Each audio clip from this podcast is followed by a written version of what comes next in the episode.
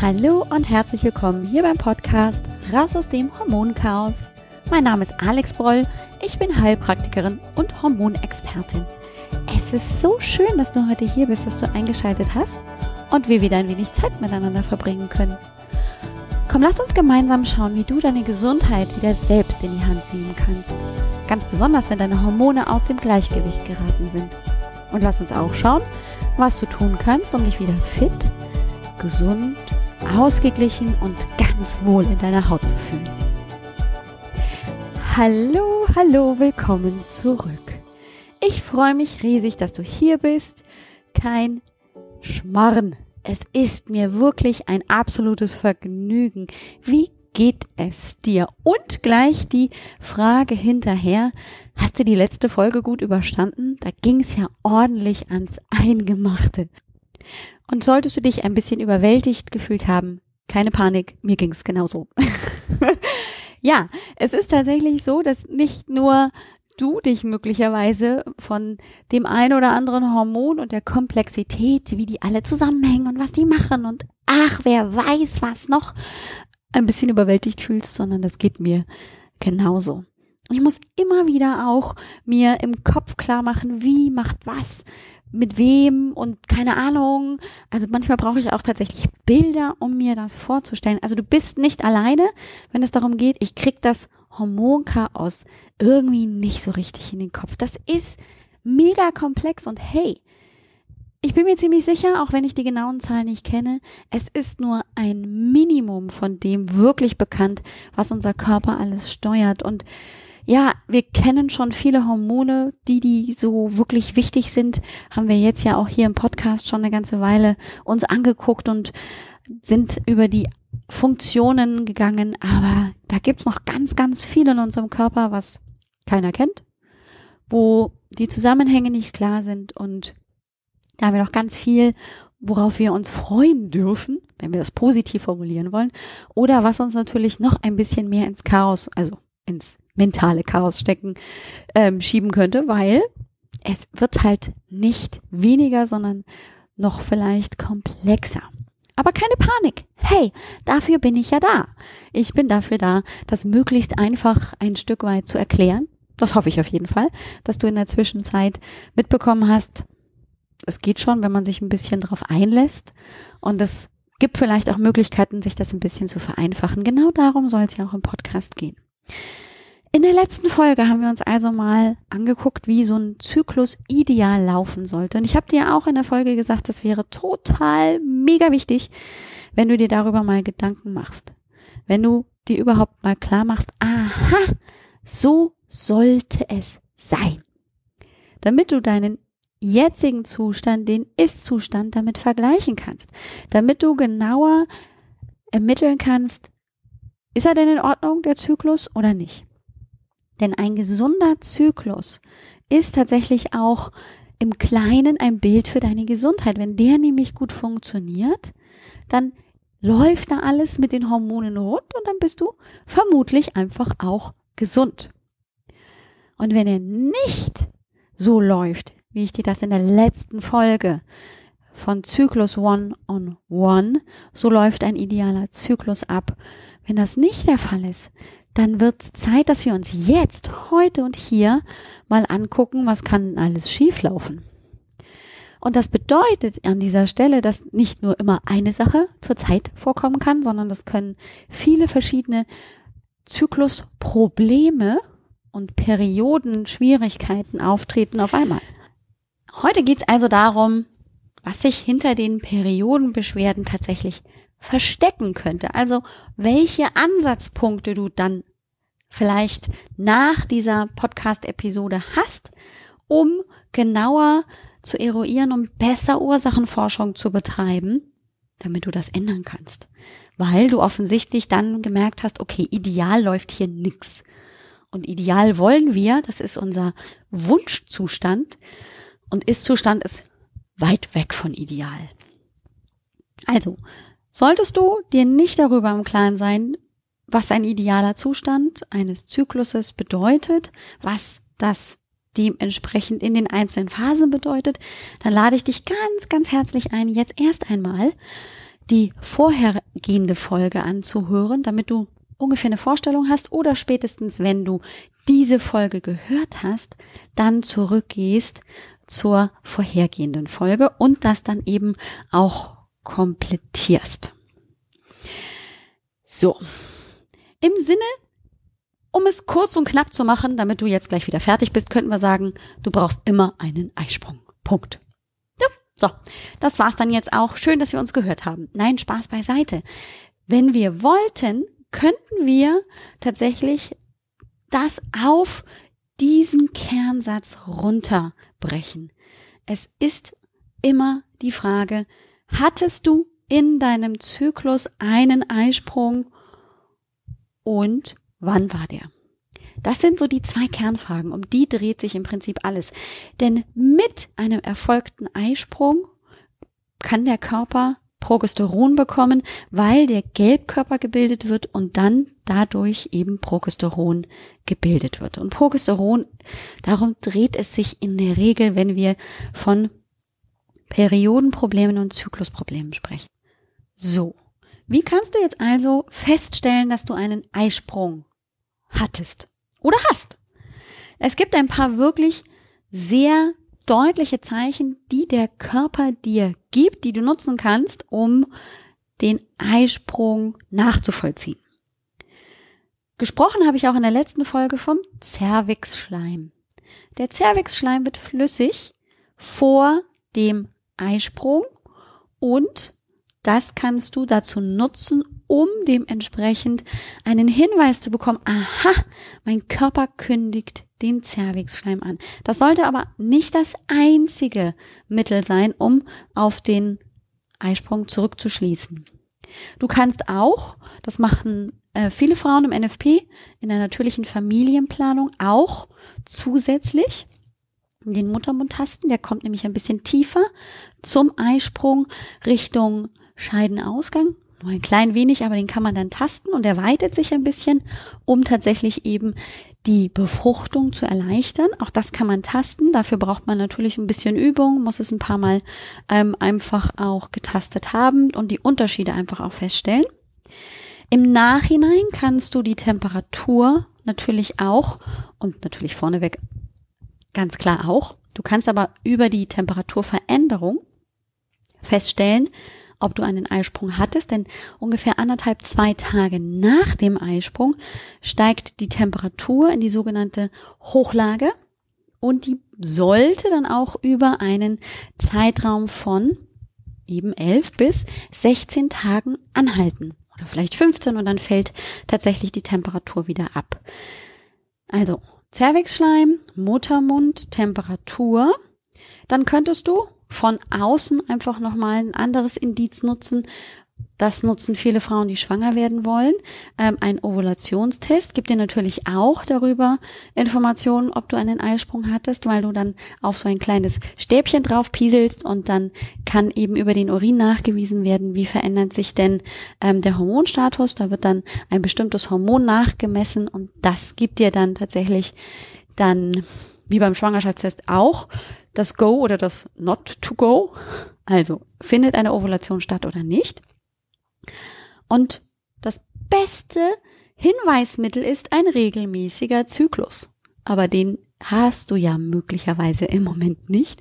Und genau das ist ja das Problem. Das heißt, das kannst du schon mal nicht als sicheres Zeichen nehmen. Und nicht jedes dieser Zeichen ist absolut sicher, denn auch der Zervixschleim kann sich ein bisschen vertun und ähm, ja, auch die Temperatur muss nicht immer so passen. Das heißt, es ist nicht immer ganz einfach, den Eisprung wirklich konkret dann bestimmen zu können, wann der war, ob der überhaupt war. Aber je häufiger du dich da dran machst, den auszumachen während deines Zykluses, desto besser kriegst du eben auch ähm, praktisch die Symptome mit und kannst sie besser beurteilen. Ich empfehle dir unbedingt, ein bisschen auf Eisprung-Suche zu gehen, solltest du Zyklusbeschwerden haben. Und dann sind wir jetzt schon mitten drin im Thema. Und klassisch, ich habe mir mal einfach so einen kleinen Zettel gemacht mit so den typischen Periodenbeschwerden, die Frauen so haben. während vorne, hinterher, also alles rund um die Periode. Die Periode ist ja ein wichtiges Mittel für die Frau, um zu gucken, äh, ist sie schwanger oder nicht. Und viele Frauen haben ein Problem damit, dass sie nur sehr unregelmäßig ihre Periode kriegen oder gar nicht ihre Periode kriegen. So. Wir haben ja jetzt darüber gesprochen in der ersten Folge, dass ein Zyklus zwischen 21 und 35 Tagen normal ist, dass das ideal ist. Alles, was also länger als 35 Tage ist und oder und unregelmäßig kommt, also vielleicht mal 28, mal 48 oder 60 oder mal wieder 23 Tage, das ist unregelmäßig. Und wenn die Periode gar nicht kommt, dann haben wir keine Periode. Und jetzt lach nicht, aber ich habe es mir zusätzlich mit aufgeschrieben, weil es wichtig ist. Es wäre schon wichtig, ähm, eine Schwangerschaft auszuschließen, weil das ist natürlich ein Grund, ein nachvollziehbarer Grund, warum die Periodenblutung ausbleibt, dann ist es ziemlich deutlich. Wenn sie aber unregelmäßig kommt, dann kann dahinter auch eine Schwangerschaft stecken, weil gerade zu Beginn im ersten Trimester, in den ersten drei Monaten, immer mal auch Zwischenblutungen auftreten können, weil der Muttermund empfindlich ist und dann interpretiert Frau das möglicherweise als Periodenblutung und schwuppdiwupp merkt sie nach drei Monaten erst, dass sie schwanger ist. Also nicht lachen, aber das ist schon irgendwie vielleicht dann mal sinnvoll, einen Schwangerschaftstest zu machen. Jetzt wollen wir aber über diese Hintergründe sprechen. Warum kann eine Periode ausbleiben? Da gibt's ein paar übliche Verdächtige und dir wird, je weiter wir in dieser Episode fortschreiten, auffallen, die wiederholen sich. Und du wirst auch feststellen, dass es so ein bisschen eben wie so eine kaputte Schallplatte ist, weil immer wieder die gleichen üblichen Ursachen auftreten. Wenn die Periode ausbleibt, kann das natürlich dann in dem Moment, wenn ich einfach auch vom Alter so weit bin, der Übergang in die Wechseljahre sein. Klar. Es kann aber auch tatsächlich sein, dass ich unter extremem Stress stehe oder überhaupt generell einfach sehr stressempfindlich bin oder einfach Stress habe in meinem Leben und ähm, das dazu führt, dass der Körper auf Überlebensmodus schaltet und einfach sagt Reproduktion und Periodeblutung, wer braucht das schon, das lasse ich mal sein. Und dann bleibt die aus. Das ist ein wichtiger Punkt, den wir gerne übersehen. Wir tun unseren Alltagsstress ab, weil jeder hat Stress und warum macht der Körper dann nicht einfach das, was er soll? Ja, weil er möglicherweise einfach gerade nicht anders kann. Weil er eben von seiner Dynamik und von seinem Stoffwechsel her wirklich nur gerade am absoluten Überleben im weitesten Sinne, im Anführungszeichen gesetzt, interessiert ist und nicht daran interessiert ist, ob du eine regelmäßige Zyklusflutung hast. Das ist dem gerade völlig wurscht.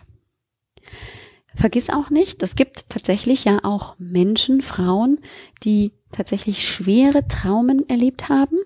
In der Kindheit, später. Das macht massiven Stress. Das bleibt ganz lange, wenn es auch nicht behandelt wird, im Unterbewusstsein und kann dort zum massiven Störfaktor werden, kann also das Stresslevel extrem hochfahren und dann hat der Körper auch kein Interesse daran, einen idealen Zyklus ablaufen zu lassen. Medikamente spielen auch immer eine große Rolle und da zähle ich auf jeden Fall die Pille mit rein. Die Pille ist ein Medikament, das ich einnehme, um künstlich eben dementsprechend ähm, einen Zyklus zu generieren, beziehungsweise das ist ja dann kein Zyklus, aber eben über die Einnahme von chemischen Arzneistoffen führt das möglicherweise dann dazu, dass die Periode erstmal nicht mehr kommen möchte. Die Schilddrüse kann auch schuld sein, warum die Periode ausbleibt oder der Zyklus sehr unregelmäßig ist. Meistens liegt dahinter eine Schilddrüsenunterfunktion, aber auch eine Überfunktion kann sich dahinter verstecken und Hashimoto-Thyreoiditis haben wir hier auch schon im Podcast gehört. Der Prolaktinspiegel kann dabei dann auch hoch sein, dann bleibt die Periode aus. Das findet dann statt, wenn Frau gerade stillt Ne? Und mit einem hohen Prolaktinspiegel wird tatsächlich der Eisprung verhindert. Aber, und das ist ganz, ganz spannend, Prolaktin und TSH, das Thyroid-stimulierende Hormon für die Schilddrüse, werden im gleichen Teil der Hypophyse gebildet. Und wenn der TSH-Spiegel sehr hoch ist, steigt auch der Prolaktinspiegel. Das heißt, da kann auch so eine Wechselwirkung entstehen, dass durch die Schilddrüsenunterfunktion mit einem hohen TSH-Spiegel Prolaktin ansteigt und dafür dann eben zusätzlich sorgt, dass die Periodenblutung unregelmäßig bleibt oder weg ist. Und ganz, ganz spannend ist übrigens auch, dass ähm, nicht immer eine Low Carb Ernährung, eine ketogene Ernährung, eine LCHF Low Carb High Fat Ernährung für jede Frau sinnvoll ist, denn jeder Stoffwechsel ist unterschiedlich und es gibt tatsächlich eben auch Stoffwechselformen, ähm, wo Frauen einen eigentlich relativ hohen Kohlenhydratspiegel brauchen, damit sie wieder einen Eisprung haben, damit dann auch eine Periode stattfinden kann. Also möglicherweise liegt es einfach daran, dass sich eine Frau viel zu gesund ernährt, also komplett clean ist, alle Kohlenhydrate, die irgendwie schädlich sein könnten, aus ihrer Ernährung rausgenommen hat und gerade die stärkehaltigen, die Nudeln, der Reis, die Kartoffeln, dass die eben fehlen und die sind aber tatsächlich für manchen Stoffwechsel extrem wichtig, damit der gut versorgt ist und dann dementsprechend auch mit einem Eisprung reagiert. Und du erinnerst dich, ja, ich höre mich ein bisschen an wie eine alte Schallplatte. Wir brauchen einen Eisprung. PCOS kann natürlich auch dahinter stecken. Eine Erkrankung, die noch in den Kinderfüßen steckt, sie zu erforschen. Viele Frauen werden damit diagnostiziert. Im Moment häufig auch nach der Pille. Das muss nicht unbedingt immer bedeuten, dass die von Haus aus von Anfang an da war. Ähm, darüber habe ich im Podcast auch schon gesprochen. Es würde jetzt auch ein bisschen den Rahmen sprengen, da jetzt nochmal einzusteigen, aber das kann man mal im Kopf haben, dass das dahinter stecken könnte, muss aber nicht sein. Also bloß weil die Periode wegbleibt, bedeutet das nicht automatisch, wie du ja im Folgen davor jetzt gehört hast, dass du auf jeden Fall PCOS hast. Das polyzystische Ovar. Syndrom kann man hinten dran noch stecken, deswegen S. So. Also jetzt sehen wir, wir haben gesehen, Stress kann dahinter stecken, die Ernährung kann es sein, Nährstoffe sind es dann vielleicht, wir haben eine Schilddrüse, die vielleicht da Blödsinn macht, PCOS kann sein, muss aber nicht, ähm, Medikamente, die dahinter stecken können. Also es gibt ein paar Punkte, wo man hingucken kann, wenn das mit der Periode nicht so klappt. Und Alter? Ja, ja, das Alter, das spielt auch eine Rolle. Also je älter wir werden, desto langsamer der Eierstock arbeitet, desto hm, schwieriger wird's mit der Produktion von Progesteron, weil halt auch mal Eisprünge ausbleiben. Die Periode kann auch zu spät kommen. Kommt schon mal vor. Alles jenseits von 35 Tagen. Dann spricht man von Zyklusanomalien und beziehungsweise Tempoanomalien. Dann ist es also von dem Zeitfenster ungewöhnlich. Wir erinnern uns, 21 bis 35 Tage ist ideal. Länger als 35 Tage bedeutet dann, das ist ein langer Zyklus. Das bedeutet dann in der Regel auch, wenn wir das ein bisschen uns angucken, das könnte wahrscheinlich sein, dass dieser Zyklus, wenn er so lang ist, ein anovulatorischer Zyklus ist. Das bedeutet, dass kein Eisprung stattgefunden hat. Und du erinnerst dich, Deswegen ist es so wichtig, dass du auch dir überlegst, hatte ich einen Eisprung und wann war der? Denn wir haben in der letzten Folge, letzte Woche darüber gesprochen, wie lange ungefähr jeweils diese einzelnen Phasen des Zykluses sind. Und ich habe dir erzählt, dass die Follikelphase zwischen 7 und 21 Tagen dauern kann. Ich habe dir auch gesagt, dass die Lutealphase immer zwischen 11 und 16 Tagen dauert. Die ist nie länger als 16 Tage. Das hat man einfach wissenschaftlich nachweisen können. Ähm, wenn ich jetzt also einen längeren Zyklus habe als 35 Tage, gehen wir davon aus, dass die Follikelphase länger war als 21 Tage. Und wenn du keinen Hinweis auf einen Eisprung hattest, dann wird wahrscheinlich kein Eisprung stattgefunden haben und dann wird in diesem Zyklus kein Progesteron gebildet worden sein. Und dann haben wir ein Problem. Dann hast du nämlich möglicherweise eben einen sehr hohen Östrogenspiegel mit einer ganz großen, mit einem großen Aufbau von Gebärmutterschleimhaut in der Gebärmutter, natürlich, wo auch sonst. Ähm, und das ist dann einfach etwas, wo auch es keinen Grund erstmal gibt, dementsprechend auch den Estradiolspiegel fallen zu lassen und deswegen fällt möglicherweise auch eben der Zeitpunkt der Periodenblutung deutlich nach hinten. Er lässt sich nach hinten verschieben. Vielleicht ist es auch so, dass du eben dazu neigst, dass deine Follikelphasen länger sind. Möglicherweise tritt auch eine Lutealphase auf. Wichtig ist also, hast du einen Eisprung oder nicht. Für anovulatorische Zyklen und damit eben die eher längeren Zyklen, also länger als 35 Tage, ist auf jeden Fall auch wieder das Thema Stress. Da ist es schon wieder, ja, begegnet uns wieder. Dann auch ähm, Krankheiten, also schwere Erkrankungen oder einfach auch sich lang hinziehende Erkrankungen können mit ein Grund sein, warum einfach kein Eisprung erfolgt ist und damit dann eben die Follikelphase sehr viel länger ist. Das kann einfach mal ähm, irgendwie eine verschleppte äh, Entzündung gewesen sein oder ein verschleppter Infekt. Es kann auch tatsächlich eben was Schwerwiegenderes sein sowas wie Lungenentzündung habe ich äh, bei meinen Klientinnen schon mal gehabt. Das hat ordentlich den Zyklus durcheinander gebracht. Oder ähm, dreimal hintereinander Magen-Darm-Infekt innerhalb von sechs Wochen. Das hat auch nicht unbedingt dazu beigetragen, dass der Zyklus besonders ähm, regelmäßig war. Also das darf man auch im Hinterkopf haben. Das kann sich auswirken. Und bitte an dieser Stelle erinnere dich immer dran, die Reise vom Eibläschen, also von der Entwicklung eines kleinen Eis, das da so vor sich hin wartet, bis es dann irgendwie ausgesucht wird, um heranzuwachsen und groß zu werden, damit es möglicherweise dann das Ei ist für den Eisprung, sind es 100 Tage. Das heißt, wenn du eben zu einem bestimmten Zeitpunkt besonders krank warst und dann drei Monate später noch Probleme oder dann plötzlich Probleme mit dem Zyklus hast, dann lässt sich das so erklären, dass eben zum Zeitpunkt, als du krank warst, dementsprechend das Eibläschen sich nicht so entwickeln konnte und dann ist es nicht für den Eisprung optimal vorbereitet und dann hast du drei Monate später erst die Problematik und das Problem. Medikamente, da zähle ich auch die Pillen wieder mit dazu, können da auch reingrätschen und den Zyklus sehr, sehr lange machen. Und zum Stress gehört natürlich auch häufig der Nährstoffmangel, über den ich auch schon gesprochen habe. Auch Schilddrüsenunterfunktion kann mit ein Punkt sein, warum dann die Blutung länger braucht, bis sie auftritt. Und natürlich ist, je älter ich werde, auch die Perimenopause, die Zeit vor den Wechseljahren, schon wichtig. Und erinnere dich bitte, schon ab 35 wird's langsam ein bisschen ah, langsam an unserem Eierstock. Der arbeitet nicht mehr so gut. Der ist nicht mehr so fit wie mit Anfang 20. So.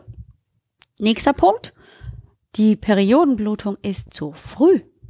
Das heißt, sie kommt früher als alle 21 Tage, was eh schon anstrengend ist. Oh mein Gott, alle drei Wochen Blutung oder noch viel dichter zusammen. Puh.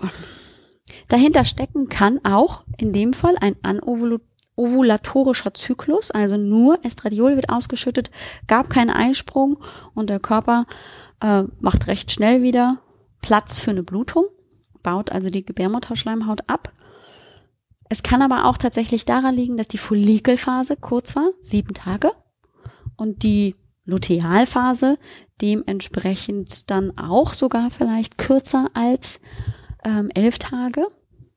Also da haben wir ja immer Spannbreiten, in denen sich tatsächlich idealerweise der Zyklus bewegen kann. Und wenn die eben dann eben sehr kurz sind, diese Phasen, dann habe ich eben möglicherweise einen extrem kurzen Zyklus.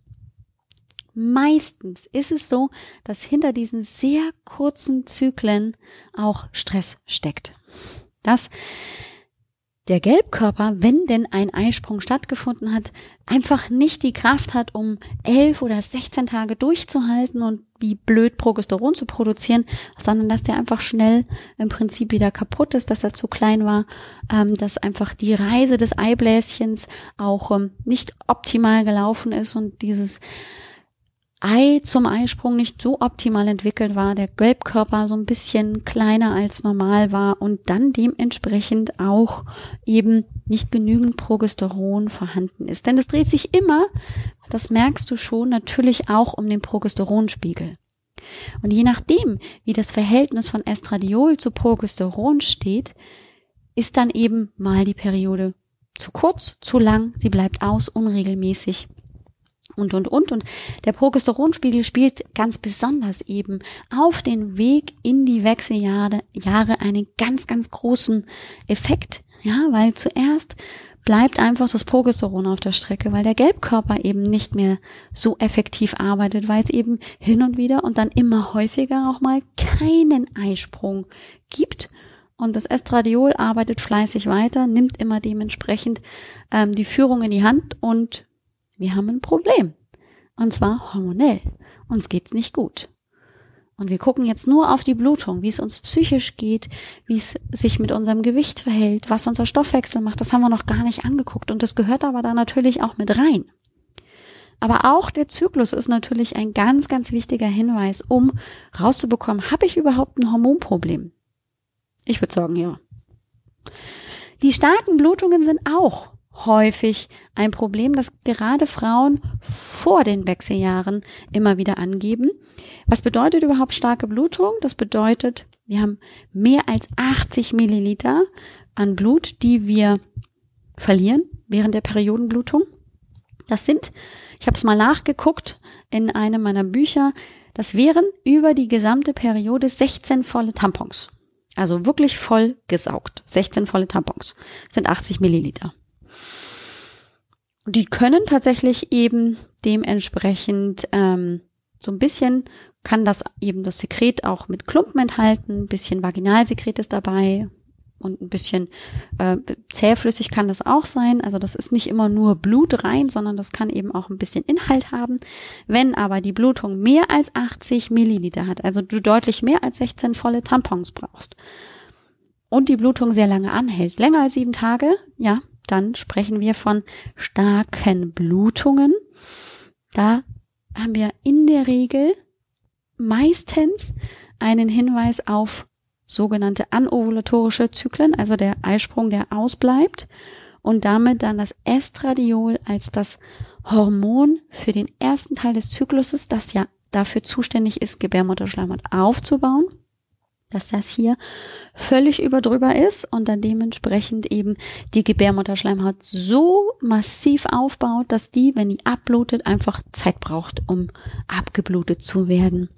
Und es kann zu massiven Einschränkungen führen. Ne? Eisenmangel, ähm, also wirklich so, dass man als Frau alle 15 Minuten oder noch kürzer auf Toilette muss, ähm, um den Tampon und die Binden zu wechseln. Und das alleine reicht nicht. Und das geht natürlich enorm an die eigene Kraft. Dahinter stecken einige Dinge, die jetzt vielleicht noch neu dazukommen, aber klassisch haben wir natürlich hier immer wieder auch das Alter, also ein veränderter Zyklus, eine veränderte Aktivität des Eierstocks. Wenn ein Eisprung ausbleibt, Stress spielt aber eine ganz, ganz große Rolle. Und die Frage ist natürlich immer, ja, was meint ihr denn jetzt mit Stress? Das kann sehr viele Gesichter haben mental, emotional, vielleicht auch einfach körperlich. Vielleicht habe ich irgendwo eine Entzündung in meinem Körper, die eben Stress verursacht, also eine Krankheit im Prinzip oder irgendetwas, was als Störfaktor eben mit dabei ist. Die Schilddrüse kann natürlich auch hier eben mit ein Bösewicht werden und dann damit eben das Gleichgewicht zwischen Progesteron und Estradiol stören. PCOS kommt hier wieder mit vor, kann auch dazu kommen, dass eben Frauen mit PCOS starke Blutungen haben. Und wir dürfen natürlich zwei Dinge nicht vergessen. Myome können auch mit starke Blutungen verursachen. Gerinnungsstörungen gehören auch abgeklärt. Auf jeden Fall ist mein Gerinnungssystem gut funktionierend. Und natürlich sollte ich auch auf jeden Fall gucken, ähm, habe ich möglicherweise Endometriose, treten noch gleichzeitig massive Schmerzen mit auf und, und, und. Übrigens ist es auch so, dass wenn ich zum Beispiel eine Darmdysbiose habe, also wenn meine Darmflora nicht optimal funktioniert, wenn es da Veränderungen gibt, dann kann das dazu führen, dass tatsächlich mein Östrogenspiegel auch durch diesen mangelnden funktionierenden Darm nach oben steigt, weil auch der Darm eben an der Ausscheidung von Östrogen mit beteiligt ist und wenn der Darm das nicht mehr tun kann, dann steigt damit automatisch mein Östrogenspiegel, der Estradiolspiegel. Und ganz wichtig auch im Kopf zu haben, alles Mögliche an endokrinen Disruptoren. Das können ähm, Weichmacher in Kosmetika oder eben auch in ähm, Behältern sein oder einfach auch Dinge, die wir zu uns nehmen in unseren Nahrungsmitteln, die ähnlich wirken wie zum Beispiel das Estradiol, können damit eben auch diese Wirkung anregen, so dass es, also als, die tun dann so, als ob sie Östrogen wären und sorgen dann dafür, dass eben zum Beispiel diese Wirkung von Östrogen verstärkt wird.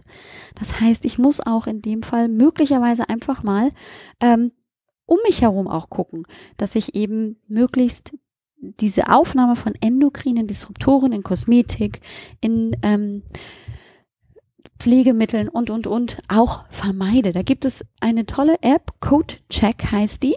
Die ähm, linke ich mal in den Show Notes, damit du einfach eine Möglichkeit hast, all das um dich herum an Nahrungsmitteln, aber auch das, was du eben auf die Haut gibst oder oder oder einfach zu testen und ähm, zu überprüfen, ob das eben gut ist für dich, ob oder ob es irgendwelche endokrinen Disruptoren oder andere schädigende Stoffe hat, die eben deinen Stoffwechsel negativ beeinflussen können. Natürlich kann eine Blutung auch zu schwach sein. Also alles unter 25 Millilitern, das wären dann fünf vollgesogene Tampons, ähm, können ein Problem sein.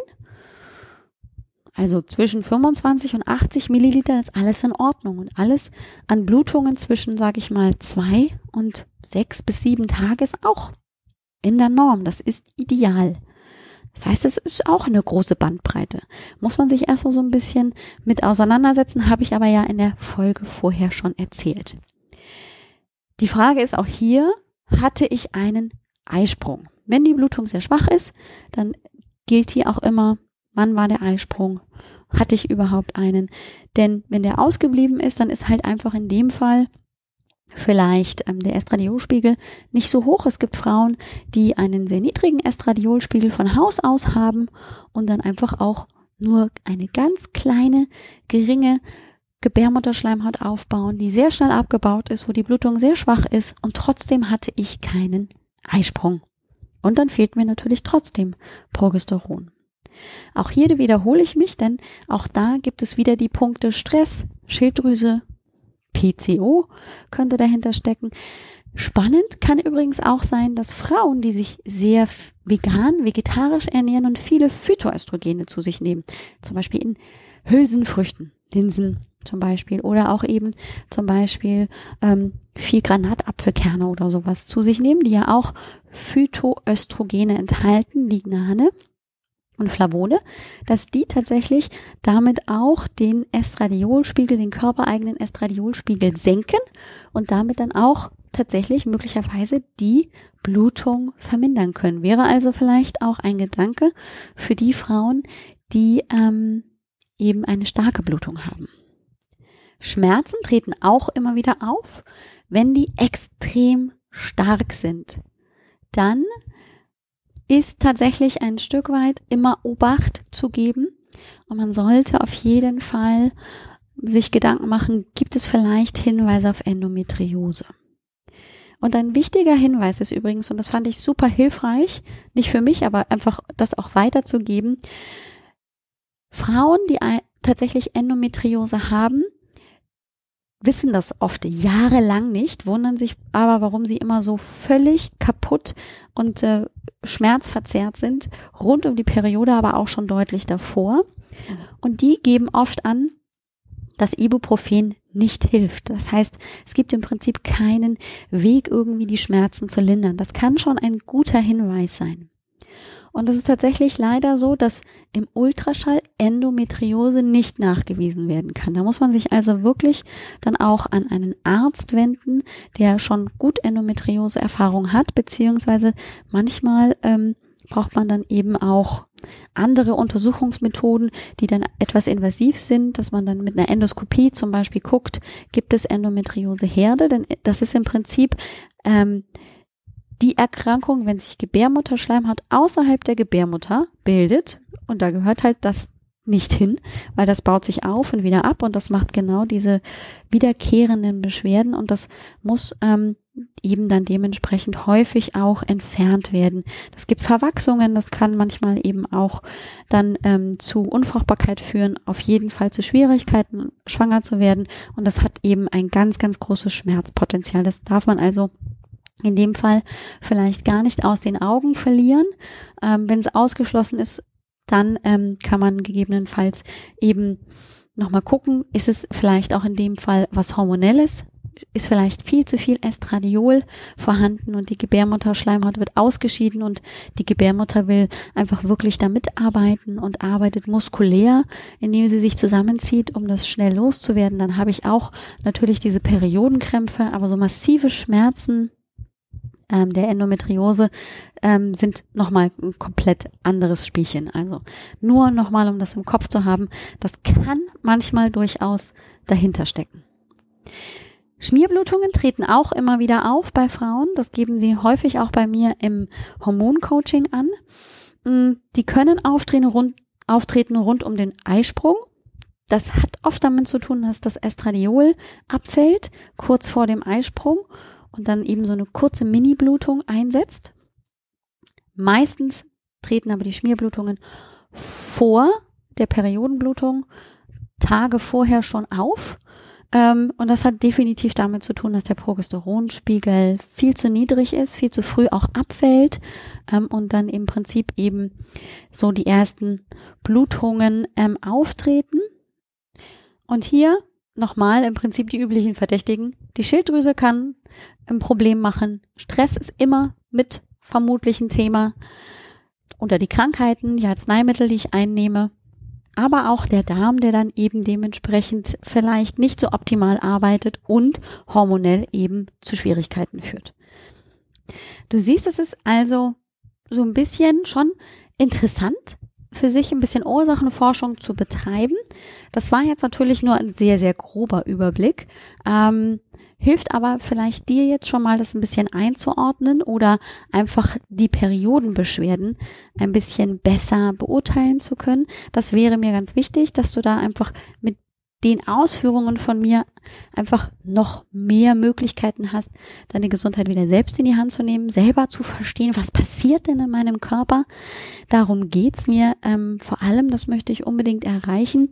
Wir haben auch noch eine dritte Folge im Bunde, die nächste Woche kommt ähm, und die uns tatsächlich dann mehr noch an Aufklärung geben wird, beziehungsweise wo ich dir einfach versuchen werde, dann mögliche Behandlungs Varianten und Möglichkeiten anzubieten, die einfach mal im Überblick dann zu erklären, was kannst du alles tun, was gibt's für schulmedizinische Varianten, was kannst du vielleicht naturheilkundlich tun.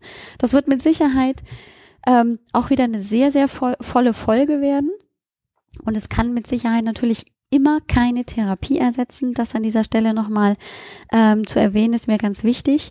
Das kann auch kein Hormoncoaching ersetzen, denn ähm, das sind hier natürlich einfach nur Impulse, die ich dir mitgeben möchte. Wenn du jetzt die Frage hast, ja, das ist jetzt alles irgendwie so ziemlich klar. Ich habe auf jeden Fall Zyklusprobleme, ich habe Hormonprobleme, ähm, ich krieg's aber tatsächlich nicht alleine hin oder ich habe schon ganz viel probiert, dann lade ich dich ein in die kostenlose Hormonsprechstunde. Da kriegen wir nochmal ein sehr viel genaueres Bild, können das nochmal gemeinsam sehr viel tiefer erfassen und ähm, erörtern.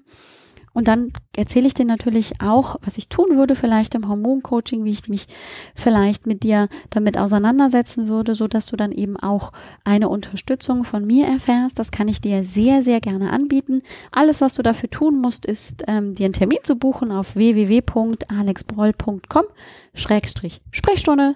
Da buchst du dir einfach den idealen Termin für dich zu dem Zeitpunkt, wo es passt. Ich rufe dich an, wir zoomen und dann hast du danach einfach auch einen roten Faden für dich, wo du jetzt vielleicht weitergehen kannst oder hast vielleicht dann auch Interesse am Hormoncoaching und dann kann ich dir dazu eben noch viel, viel mehr erzählen, wie das aussehen kann. Die Show Notes findest du heute unter www.alexbroll.com schrägstrich Periodenbeschwerden. Alles in einem Wort zusammengeschrieben. Dort findest du dann die App und dann bleibt mir an dieser Stelle nur noch ein alles, alles Gute für dich für die nächste Woche. Ich freue mich, wenn wir uns wieder hören zur nächsten Episode. Mach's gut und ciao!